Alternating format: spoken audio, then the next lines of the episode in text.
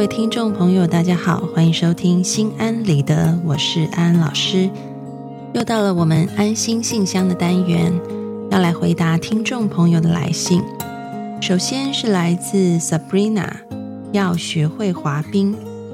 安安老师，我听你的节目很久，你给我很多正能量。我的感情一团糟，五六年了，我的恋情没有超过三个月的。我发现一开始我只是贪恋他们的好，心理依靠、陪伴、金钱、照顾或者肉体，但我很快又会发现不是我要的人。前任则被我索取无度，觉得我太物质。我承认我变得越来越依恋物质，但每一段关系的开始我都是投入的。我现在很痛苦，我不知道怎么打破这个怪圈。怎么样能让自己确定这样是对的人再投入？怎么样避免为了填补内心空洞而去找那些对自己很好的人？怎么样区别到底是爱还是感动呢？其实，Sabrina 安安老师看完了你的来信，你自己的问题你也很清楚，那就是你当中说的一点：为了填补内心的空洞而去找那些对自己很好的人。但是跟这些人在一起以后，你却又发现他们不是你要的人，所以很快的恋情又无疾而终。因此，你想要突破这样子的恶性循环，最重要的方法就是你要培养出一个人也能够好好过日子的能力。这个一个人也能够好好过日子，包含了你在心理上是独立的，你在经济上是独立的。而你自己会好好的照顾自己，会好好的爱惜自己。只有当你在这样的状态之下，你才有可能知道自己想要什么样的人，然后在那样子的前提之下，你去找到的人才会是你所谓对的人。其实现在的你的状态就像是一个饿晕了的人一样，你看到面前有什么东西可以果腹，就赶紧抓来。狼吞虎咽的吞下肚，等到肚子没那么饿了，你才发现，原来我吃下去的东西并不是我喜欢的。而你要怎么样才能够品尝到自己喜欢吃的东西？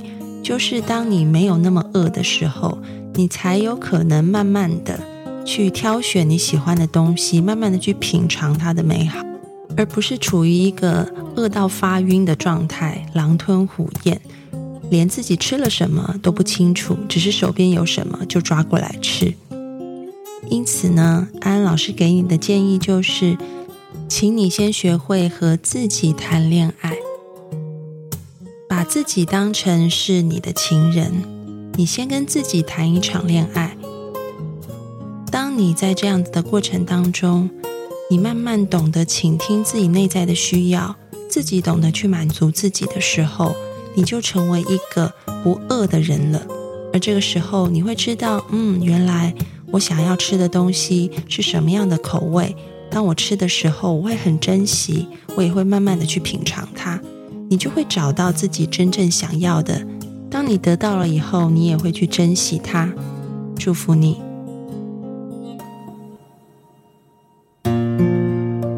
接下来是来自呼啦啦妈妈扎的来信。安老师你好，我是一个快要满二十岁的大学女生。我从小性格就比较温吞，很少会发脾气。也正是因为这样，母亲也总是说我性格太软弱了。当然，这也会让我有时候吃很大的亏。现在我虽然快二十了，但也没有谈过恋爱，或者是被别的男生喜欢过。所以我现在常常在想，是不是因为我的性格太温柔了？导致别人常常注意不到我，或者也不会对我感兴趣。而很多性格比较突出，比如比较喜欢发小脾气，或者性格比较尖锐的女生，似乎就很受男生喜欢。我现在常常想要改掉自己的性格，可是我到底该不该这么做呢？安老师看完了你的来信，觉得你真的是一个好可爱的女孩。其实呢，这个青菜萝卜各有人爱。有些人会偏好性格刚烈的辣妹子，也有人喜欢气质婉约的温柔女人。所以呢，安安老师给你一个建议，你可以去观察一下，为什么？嗯，你身旁像你说的性格很尖锐的女人会讨男生的欢心？你可以去观察一下，他们除了性格尖锐以外，还有哪些部分？